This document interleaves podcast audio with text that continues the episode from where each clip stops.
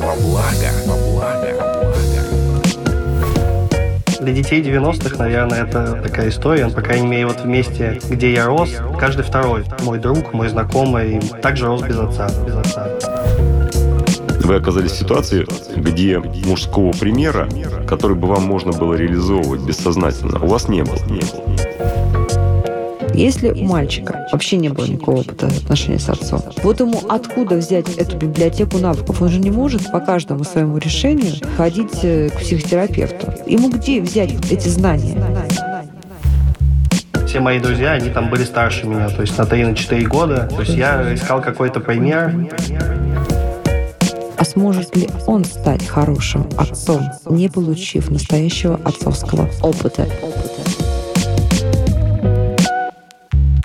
Здравствуйте, это подкаст «Страхи». Мы продолжаем сезон, в котором мы говорим о детских травмах и о том, как они сказались на взрослой жизни наших героев, чему они мешают, а может быть, наоборот, помогают или вот-вот помогут, просто нужно научиться, как правильно использовать свой детский опыт. Сегодня у нас в гостях Михаил, который рос без отца. Он расскажет нам свою историю подробнее, но беспокоит его сейчас то, что беспокоит наверное, не каждого мужчину, который рос без отца, а только самых таких вот ответственных и вдумчивых его беспокоит то, а сможет ли он стать хорошим отцом, не получив настоящего отцовского опыта. И вот сегодня с куратором этого сезона, психотерапевтом, руководителем экспертного совета Международного института психосоматического развития Сергеем Мартыновым мы попробуем вместе с Михаилом его ситуацию разобрать и найти, так сказать, лыжню, путь магистраль к правильному отцовству. Здравствуйте, Сергей. Здравствуйте. Здравствуйте, Михаил. Здравствуйте, Михаил. Здравствуйте. Ну, рассказывайте вашу историю.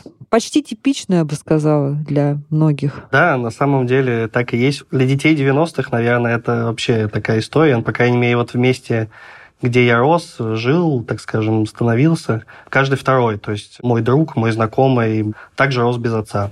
Моя история не выдающаяся, обычная. До трех лет я жил в полной семье, но там я мало что помню. Вот. В три года, соответственно, мама с папой решили э, разойтись. Причины, на самом деле, я там э, сказать не могу, знаю только версию мамы. То, что пил, бил, насколько это там правда, я судить не могу, потому что вот общения дальше там с отцом у меня никакого не было совершенно.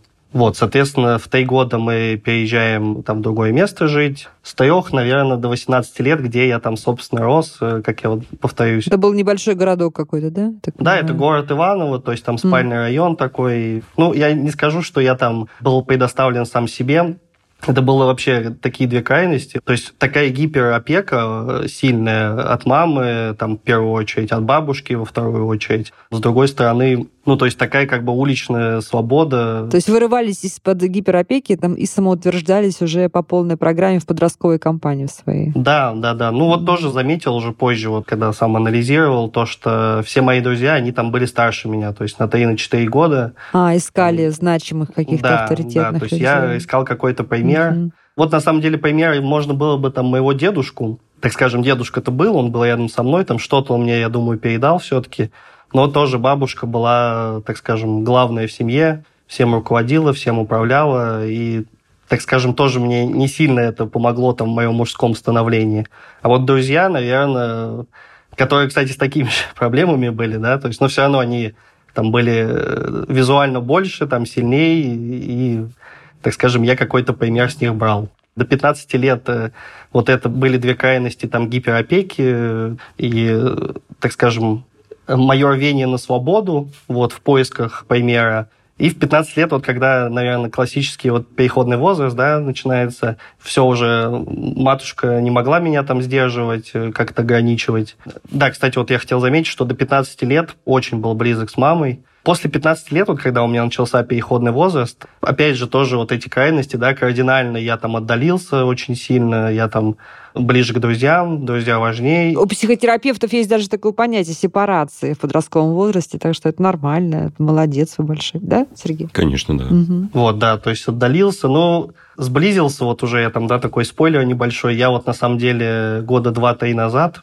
А сколько ну, прям, вам сейчас лет? Мне сейчас 31. Угу. То есть прошло 10 лет вот этого такого некого отдаления. За 10 лет я пришел к чему-то. И опять пришли к мамке, мамка уже друг, вы, наверное, уже так немножко опекаете да. ее, да? Уже так немножко... Да да, снисходительно да, да, да. к ней, как к ребенку. Вот она мне то же самое э, говорила, что там до 28 лет она хотела, ну, заботиться обо мне, а сейчас она как бы сама чувствует, что, ну, так скажем, хочет сама мне под крыло, так скажем, чтобы я не заботился. Mm. Ну, дальше вот, когда, соответственно, я там отдалился, начались отношения с девочками, такими же, опять же, я там повторюсь, да, то есть тоже э, из таких семей не всегда полноценных, либо неблагополучных, да, то есть, ну, такой вот у нас был район. Так скажем, меня, получается, воспитали, я там женщин очень уважал, наверное, даже не то слово, то есть боготворил, вот так вот можно сказать. Это вот в отношениях моих отражалось женщины, она тоже эту роль, э, так скажем, подыгрывала, потому что она там из такой же, в таком же положении похожем, что мужчина, он там в кавычках дурачок, он там может пить, ему нужно говорить, что делать, э, там, или что не делать.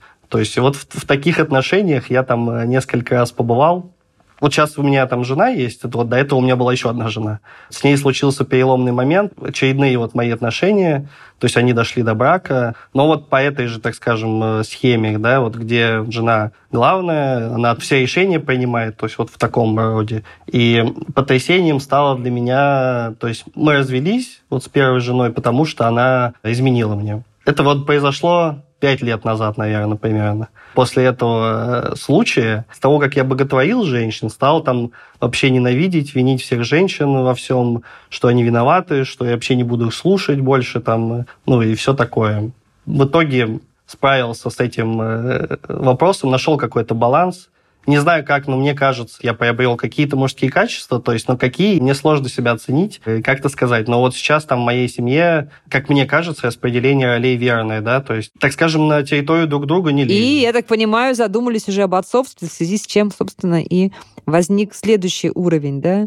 Да, э, да, да. то есть, соответственно, вашего психологического квеста. Соответственно, вот э, задумываемся о детях сейчас, уже планируем их, и вот, да, вот, соответственно, вопрос, так как вот у меня не было примера, правильного примера, да, можно сказать, вообще никакого, то есть воспитание... Ну, я, я конечно, хочу сына, наверное, как любой мужчина, но даже там, я думаю, что и, ну, как бы с дочерью тоже какие-то могут быть проблемы, потому что, как мне кажется, что там излишне стараясь, я могу навредить там своему ребенку. То есть как это вот может отразиться там на мне, на моем ребенке, там нужно ли излишне стараться или нужно с балансом подходить к этому вопросу. А вот прежде чем я вас отдам в ручки Сергея Мартынова, знаете, что и вам, и сразу Сергею адресую такую небольшую ремарку. Значит, меня зацепило, знаете, что вот ваше сомнение, когда вы стали говорить о причинах развода, и вы говорите, ну, во всяком случае, это по версии мамы, да, что вот отец ее бил и бежал и так далее. Сам я не знаю, как было, потому что потом отца не видел. То есть а, внутри вас идет какое-то размышление, да, и мне почему-то показалось, что даже, возможно, вы как-то маму вините в том, что произошло, что не было отца. Вот это знач... зна... значительная история, конечно, да? Конечно. А, давайте поговорим об этом, с этого начнем. Михаил, ну, во-первых, хотелось бы сказать, что обращений с тем, что вот человек хочет стать ответственным отцом, и вообще тема ответственного отцовства, она очень важна в современном мире. И вот к нам в Международный институт психосоматического здоровья обращаются еженедельно мужчины, у которых родились дети или которые планируют стать родителями, которым необходимо освоить какой-то новый уровень внутренней саморегуляции, понимания себя, освоения вот этой отцовской роли. Это важная, вообще говоря, такая психологическая категория в жизни мужчины. И ваши размышления, да, вот, ну, начнем с самого начала, да, вот ваши сомнения относительно того, что было причиной развода родителей, они на самом деле очень уместны. И, знаете, когда приходит на семейную психотерапию, там один человек рассказывает свою историю, всегда нужно понимать, что есть еще вторая история, да, которая, скорее всего, ровно противоположна. Знаете, это потрясающе реализовано в фильме. Я вот рекомендую вам очень посмотреть. Фильм называется «Супружеская жизнь», по-моему, 68 -го года. Такой черно-белый фильм французский. И вот там один, первая часть называется Женевьева, по-моему. От лица девушки рассказывается история брака. А второй, по-моему, называется Жан-Поль, от лица мужчины. И вот там совершенно по-разному показаны все события, начиная от их знакомства и, и так далее. Это просто разная жизнь. Вроде с теми же людьми, но совершенно другая жизнь. Знаете, я не встречал мужчины, который пришел бы и сказал, знаете, мы развелись с женой, потому что я пил и бил ее вот ни разу такого не было, да. А вот мужчины, которые приходили и говорили, вы знаете, меня там за человека не считали.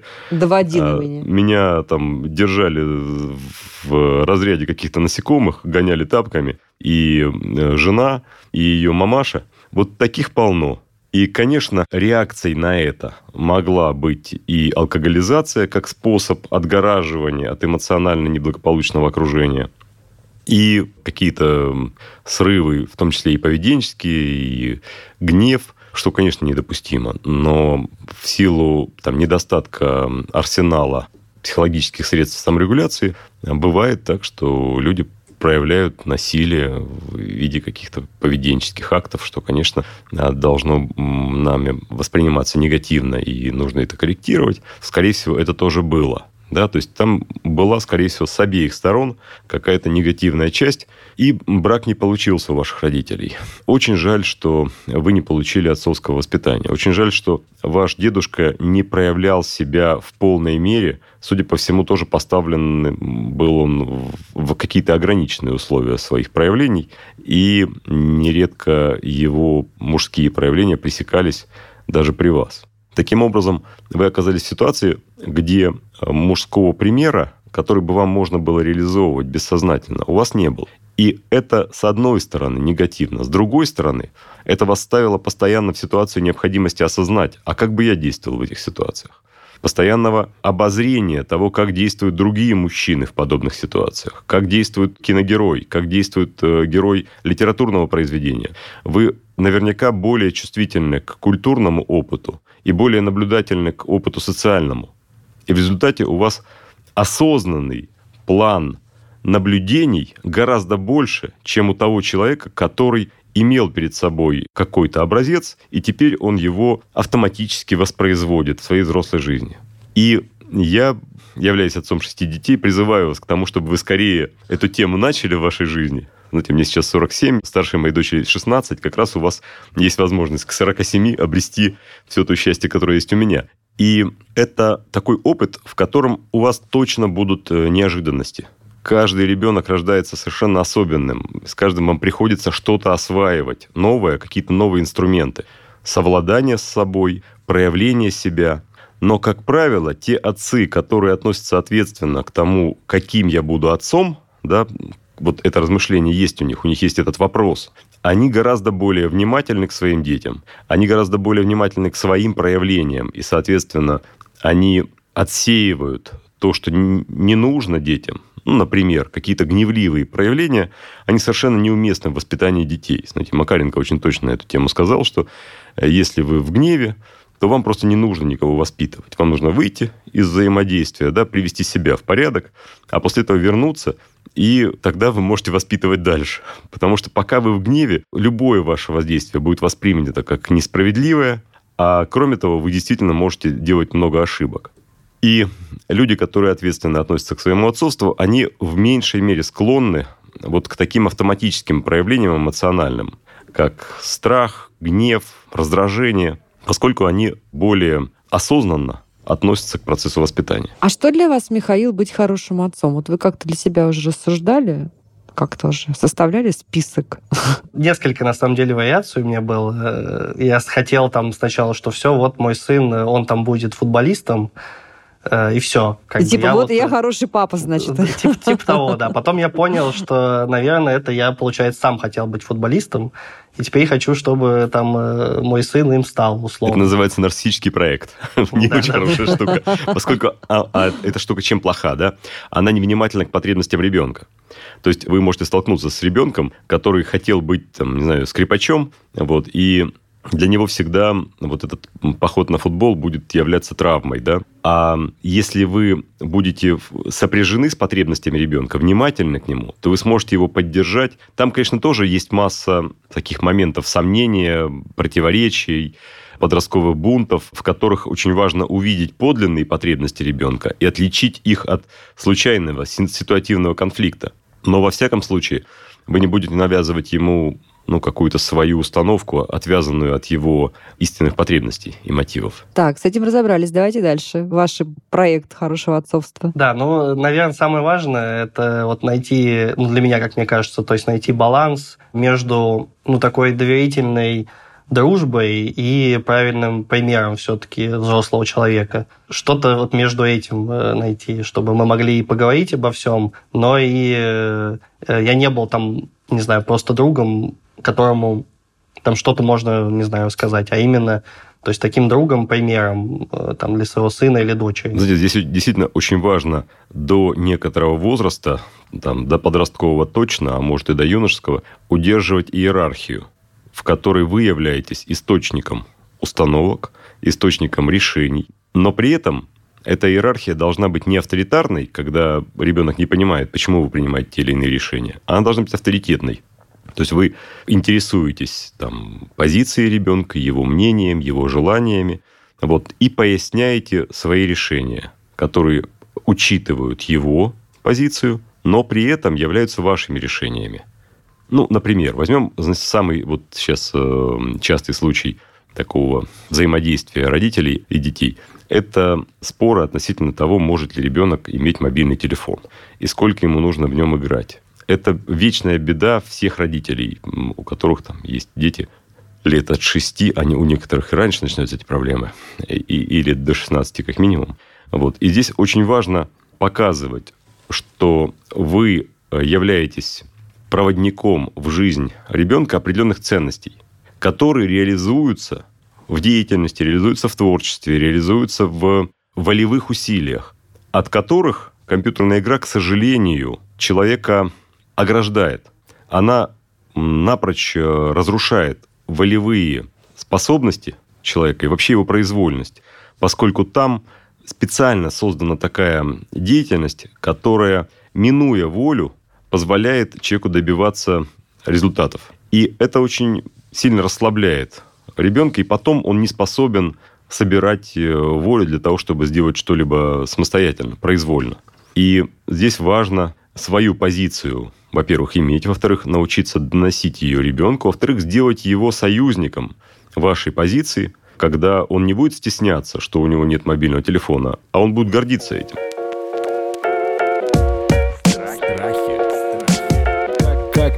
Использовать страх во благо.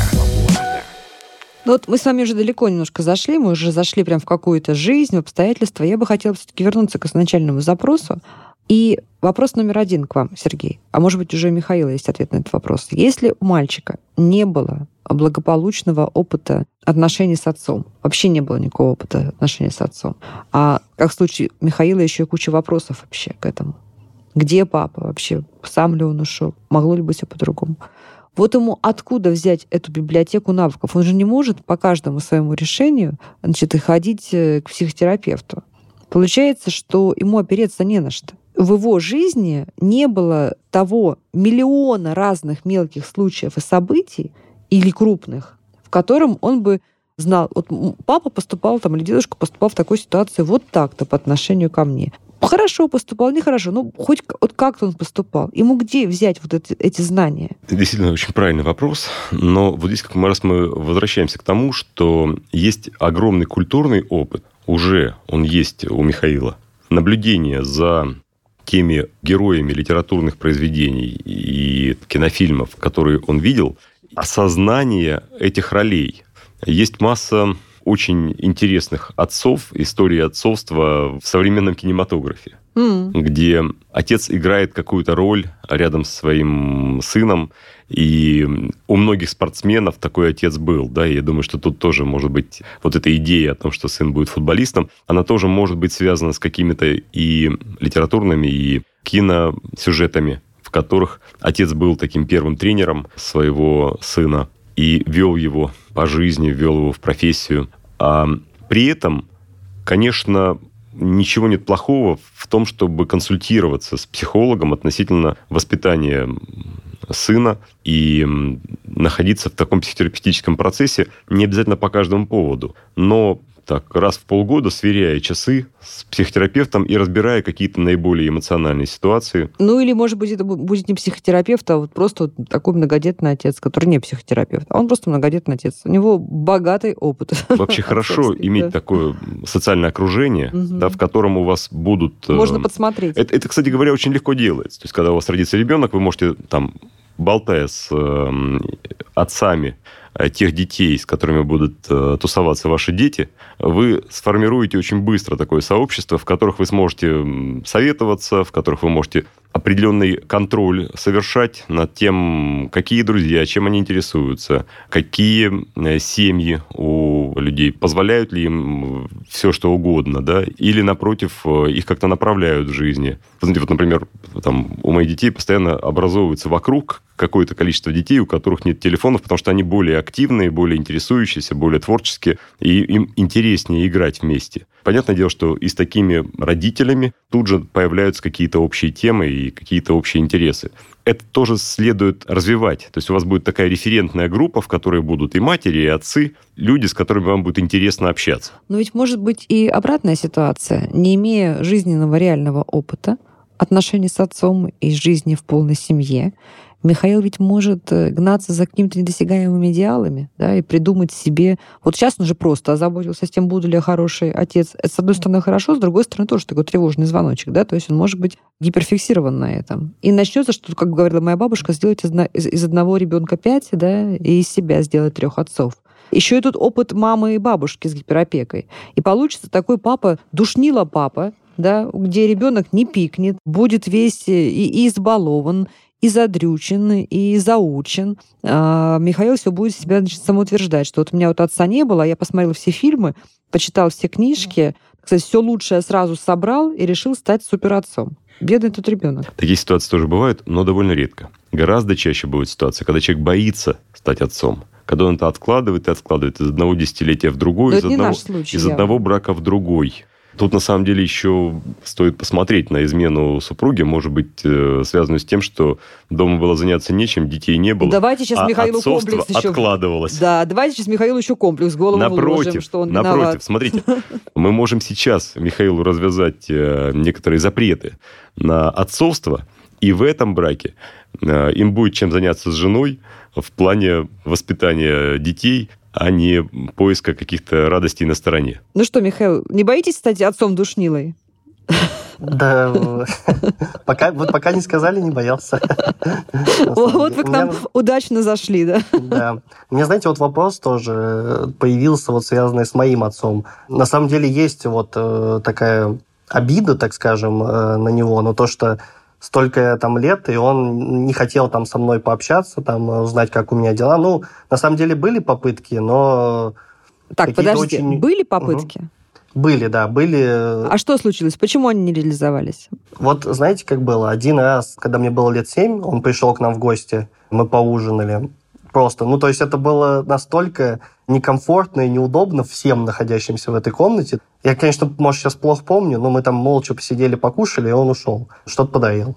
Вот, это было когда 7 лет. Потом еще через 7 э, лет, когда мне было вот 13-14 там, лет примерно, то есть он приходил э, у школы меня, так скажем, стоял, как бы встречал, но ничего не говорил. То есть я проходил мимо, он смотрел, я уходил. То есть, и это вот последний раз было, когда там 13-14 лет. С тех пор, то есть, вообще никакого общения. И вот я тоже не инициирую общение. То есть, я, в принципе-то мог бы, но думаю, а почему я должен? Типа, я там еще у себя в голове эпитировал, вот он там мне э, позвонит, захочет встретиться, а я ему тут все и выскажу, mm-hmm. какой он там э, такой-сякой а он не звонит мне. Вот я думаю, может быть, э, правильно ли будет все-таки инициировать эту встречу, отпустить эту ситуацию и как-то, возможно, это тоже не встреча с моим отцом, может ли она негативно отразиться вот на воспитании тоже. Очень так, хороший вопрос. Знаете, Михаил, мне кажется, что это хорошо, что он вам не звонит, пока вы хотите ему все высказать. Угу. Когда вы повзрослеете, преодолеете свой подростковый этап развития, скорее всего, вы начнете понимать его, и вот те ситуации, которые, которые вы описали, по-моему, душераздирающий э, такой... Когда приходил, приходил такого противоречия стоял. да, между mm-hmm. его потребностью в том, чтобы иметь отношения с вами, и при этом невозможностью эти отношения иметь. Чем эта невозможность продиктована? тем, что он обесценивался с, э, в ваших глазах со стороны матери, или тем, что он сам боялся вмешаться и получить отношения, за которые он не сможет нести ответственности, потому что он не имеет к вам там регулярного доступа. И еще, может быть, тысячи вариантов его каких-то страхов, переживаний. Но то, что он к вам имел интерес, и, скорее всего, продолжает его иметь, это несомненно. Мне кажется, даже если вам не удастся решиться в ближайшее время на встречу, вот вам нужно эти слова Сергея на репите в голове прокручивать о том, что он действительно, вы ему не безразличны. Он живет с этим. Он, возможно, всю вот эту жизнь, все вот эти почти 30 лет с того момента, как он ушел по каким-то обстоятельствам, которые мы не знаем наверняка, он живет во внутреннем диалоге с вами. Я просто в этом уверена, просто в этом убеждена. То есть папа в вашей жизни все ваше детство был с вами. Но вот так вот как-то не в физической близости. Уже, мне кажется, одно это важно осмыслить и об этом думать. Может быть, это вас подтолкнет к какому-то правильному диалогу с ним. Отцовство — это еще некоторая сторона такая духовного развития. И ваше отношение к отцу, и ваше собственное отцовство. Вот посмотрите, у Лимонова есть такое замечательное стихотворение «Сторону матери». Не обязательно, что так было в вашей жизни, но это позволит вам некоторые сделать такой, знаете, вот э, рывок в осмыслении этой ситуации, где отец приходит к ребенку, там, семилетнему, и пытается с ним наладить какой-то диалог. Он просто не может, он просто не умел. Понимаете? Обязательно, да, почитаю. А я просто думаю сразу вот про эту вашу встречу за столом и встречу у школы. И мне кажется, что кто знает, возможно, большая компенсация для всей вашей семьи будет в том, что он станет каким-то просто потрясающим дедушкой. Может быть и так ведь, правда? Ну да, согласен. Я на самом деле вот э, тоже об этом сейчас последние года стал думать, что кто-то должен в любом случае, наверное, сделать все-таки этот первый шаг. Вот. Я там не скажу, что я там готов к этому, там честно скажу. Мысли есть, но пока, не знаю, не хватает, ну, наверное, смелости тоже получается. То есть как и ему не хватает смелости, так и мне там сейчас не хватает. Знаете, Михаил, вот смотрите, вам не хватает смелости, потому что у вас сейчас установка связана с эмоцией обиды. Поэтому вы этот шаг планируете, ну, как некоторый конфликтный шаг. Поэтому вам не хватает смелости. Как только вы его будете воспринимать как э, шаг любви, у вас смелость появится. А любовь покрывает все страхи. Ну, есть у меня тоже проблемы с появлением эмоций. Вот как раз, как я говорил, то есть до, до 14 лет я был очень близок вот с мамой. И вот всякие там, ну, типа вот появление, не знаю, объятия, ласковые слова там э, были, так скажем, а после мне я как-то тоже этого, наверное, может быть, намеренно даже сторонюсь но это часть взросления вашего. Вы уже разговариваете об этом, значит, вы уже очень-очень здорово и круто повзрослели. То есть вы уже прям на правильном пути, в правильном направлении. Здесь еще важно, когда вы будете выстраивать отношения с отцом, не потерять отношения с мамой, потому что она это будет воспринимать как предательство. И это нужно сделать очень аккуратно, показывая, что ее роль в вашей жизни не уменьшается, а может быть даже растет по мере вашего взросления. Вы там, берете на себя ответственность где-то за нее, да, почитаете ее как, как своего любимого родителя. Но при этом это не мешает вам выстраивать новые уже взрослые отношения с вашим отцом. И даже снимаете каким-то образом с нее груз вины, потому что, конечно же, как мать, она наверняка все равно думала об этом или где-то подсознательно, может быть, чувствовала то, что она не все сделала, как ответственная мама, не обеспечив вас я думаю, что если вы маме скажете, что вам просто нужен дедушка для вашего будущего сына, то она вполне да, успокоится. вариант. Я желаю вам скорой-скорой встречи и с вашим папой, и с вашими детьми. Кстати, почему сын-то, в конце концов? Ну, пока. Пока мы говорим о гипотезе. Есть гипотеза такая. Кто бы ни был первым, пусть у этого ребятенка будет встреча с дедушкой. Спасибо. Спасибо большое. У нас был прекрасный Михаил, который рос без отца, переживает эту ситуацию, живет э, в каком-то вопросе и во многих вопросах хотел бы стать отцом и беспокоиться о том, будет ли он хорошим отцом, не имея достаточного опыта. Ну, мы тут прямо наметили план действий с нашим экспертом и куратором этого сезона, психотерапевтом, руководителем экспертного совета Международного института психосоматического здоровья Сергеем Мартыновым. Пишите нам ваши истории, мы вас позовем, мы обязательно поговорим и о том, что беспокоит вас, ну и наметим какие-то магистрали, дорожные карты исправления ситуации. Подкаст «Страхи». А я вам скажу, не бойтесь, проявляйте любовь смелее. Подписывайтесь на подкаст на сайте ria.ru в приложениях подкаст с Web Store и Google Play. Комментируйте и делитесь с друзьями.